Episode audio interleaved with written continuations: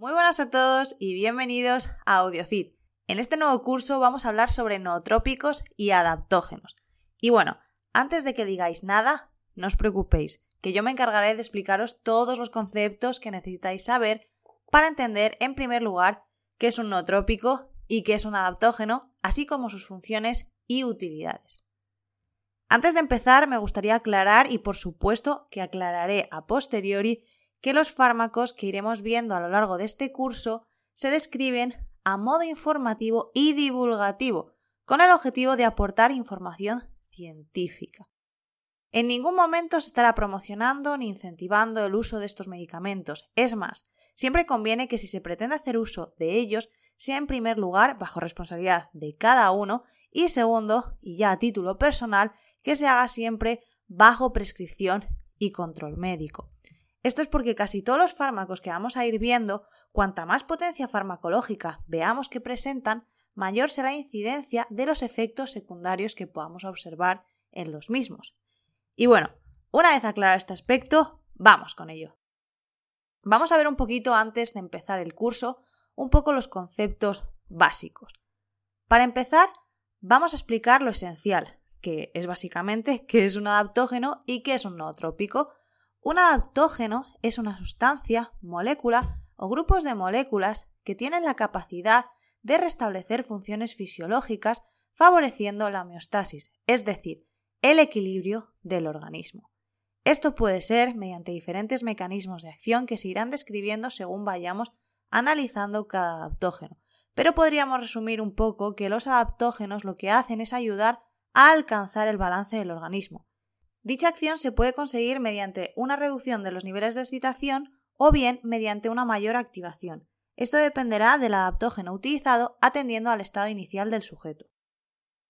Y bueno, ¿Por qué se usan los adaptógenos? ¿Qué utilidad tienen? Pues mucha, ya que los adaptógenos, como bien os he dicho, contribuyen a la homeostasis, directamente relacionado con el estado de salud y la prevención de infinidad de patologías. Hoy en día estamos sometidos a unas cantidades brutales de factores estresantes, y no hablo solo a nivel psicosocial y económico, sino también a nivel de los agentes contaminantes, del medio ambiente, que estos también ocasionan diferentes reacciones negativas en nuestro organismo como mecanismo de respuesta adaptativa. Sin embargo, si esto se prolonga en el tiempo, puede desencadenar una serie de fenómenos nocivos que pueden ocasionar el desarrollo de patologías o síntomas que reflejan una alteración de la homeostasis. Y esto se explica de una forma muy sencilla. El estrés es percibido y procesado en el sistema nervioso central, por parte del eje hipotalámico hipofisario, y este lo que hace es enviar una serie de señales para la liberación de cortisol por parte de las glándulas suprarrenales de los riñones. El cortisol tiene una serie de funciones fisiológicas totalmente necesarias, como puede ser el control de diferentes vías metabólicas para su aporte de energía, la inmunosupresión, la vasoconstricción, el aumento de la frecuencia cardíaca, como mecanismo adaptativo y de respuesta a una situación que el cuerpo, en primer lugar, percibe como peligrosa, activando así todos estos mecanismos que aseguran una acción de escape y huida. Pero vamos a ver, como podréis comprender, este mecanismo está destinado a asegurar la supervivencia del sujeto. Sin embargo, lo que sucede es que muchas de las situaciones que hemos descrito anteriormente realmente no suponen un peligro para la vida del sujeto. Lo que realmente es peligroso es que los niveles de cortisol permanezcan elevados durante periodos de tiempo prolongados y generen adaptaciones negativas que puedan comprometer el estado de homeostasis.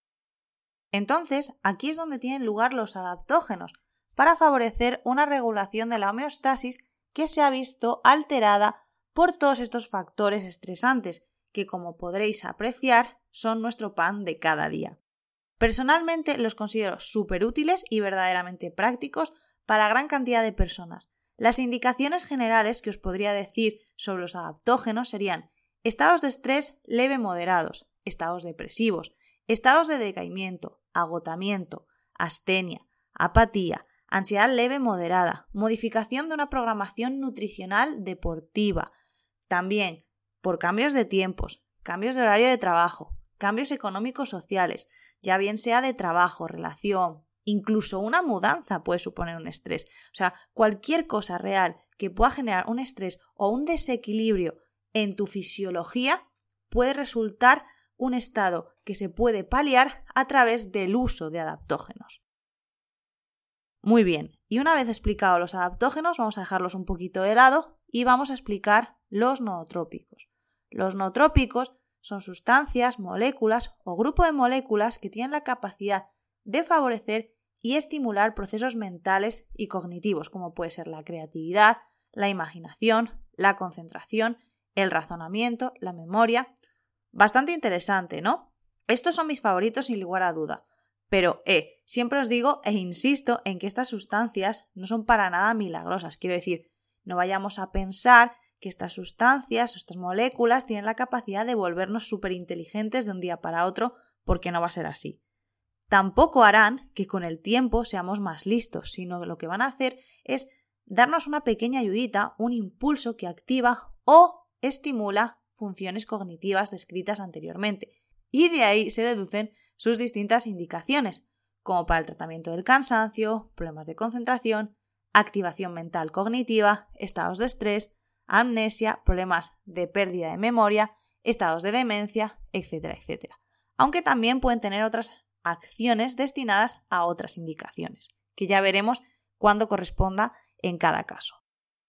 Bueno, aparte, durante estos módulos iremos viendo diferentes aspectos bastante interesantes más allá de sus mecanismos de acción que ayudarán a entender la eficacia y la seguridad farmacológica de cada uno de los compuestos, Estamos hablando de la farmacocinética, que es el comportamiento de estos compuestos en el organismo que va desde su ingestión hasta su eliminación, pasando por su biodisponibilidad y su metabolismo.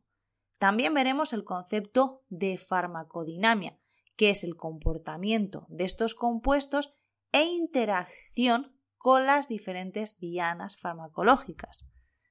Y bien, Dentro de este curso vamos a diferenciar dos clases de compuestos principales, los fitoterápicos y los fármacos.